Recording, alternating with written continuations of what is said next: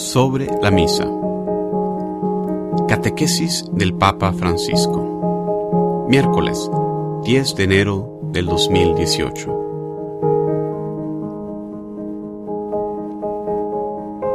Queridos hermanos y hermanas, buenos días.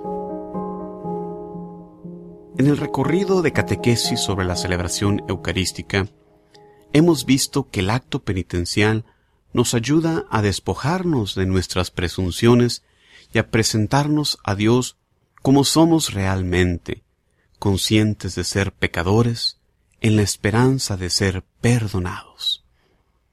Precisamente del encuentro entre la miseria humana y la misericordia divina, toma vida la gratitud expresada en el Gloria, un himno antiquísimo y venerable con el que la Iglesia congregada en el Espíritu Santo, glorifica a Dios Padre y glorifica y le suplica al Cordero. La introducción de este himno, Gloria a Dios en el cielo, retoma el canto de los ángeles en el nacimiento de Jesús en Belén, alegre anuncio del abrazo entre cielo y tierra. Este canto también nos involucra reunidos en la oración, Gloria a Dios en el cielo y en la tierra, paz a los hombres que ama el Señor.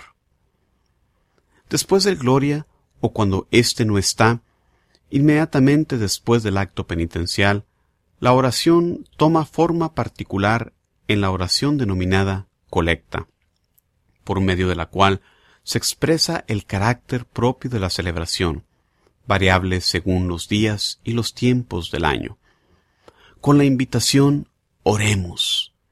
El sacerdote insta al pueblo a recogerse con él en un momento de silencio, con el fin de tomar conciencia de estar en presencia de Dios y hacer emerger a cada uno en su corazón las intenciones personales con las que participa en la misa.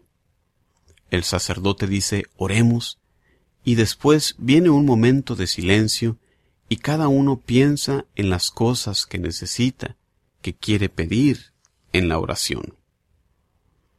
El silencio no se reduce a la ausencia de palabras, sino a la disposición a escuchar otras voces, la de nuestro corazón y sobre todo la voz del Espíritu Santo.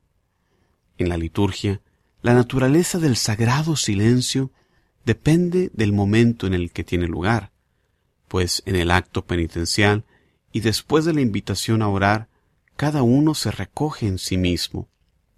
Pero terminada la lectura o la homilía, todos meditan brevemente lo que escucharon y después de la comunión, alaban a Dios en su corazón y oran. Por lo tanto, antes de la oración inicial, el silencio ayuda a recogerse nosotros mismos y a pensar en por qué estamos allí. He ahí entonces la importancia de escuchar nuestro ánimo para abrirlo después al Señor.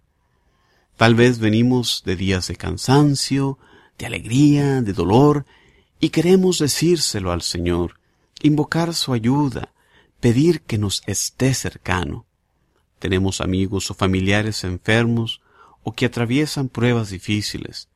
Deseamos confiar a Dios el destino de la Iglesia y del mundo, y para esto sirve el breve silencio antes de que el sacerdote, recogiendo las intenciones de cada uno, exprese en voz alta a Dios, en nombre de todos, la oración común que concluye los ritos de introducción, haciendo de hecho la colecta de las intenciones. Recomiendo vivamente a los sacerdotes observar este momento de silencio y no ir deprisa. Oremos y que se haga el silencio. Recomiendo esto a los sacerdotes. Sin este silencio, corremos el riesgo de descuidar el recogimiento del alma.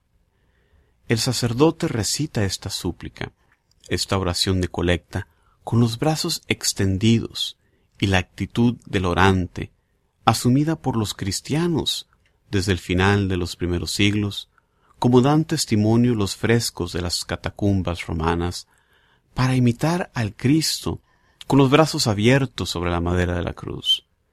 Y allí Cristo es el orante y es también la oración.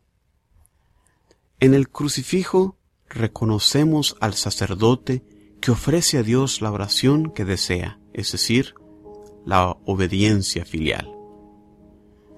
En el rito romano, las oraciones son muy concisas, pero ricas de significado. Se pueden hacer tantas meditaciones hermosas sobre estas oraciones, muy hermosas.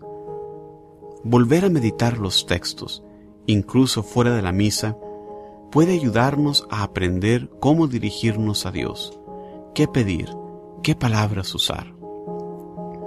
Que la liturgia pueda convertirse para todos nosotros en una verdadera escuela de oración.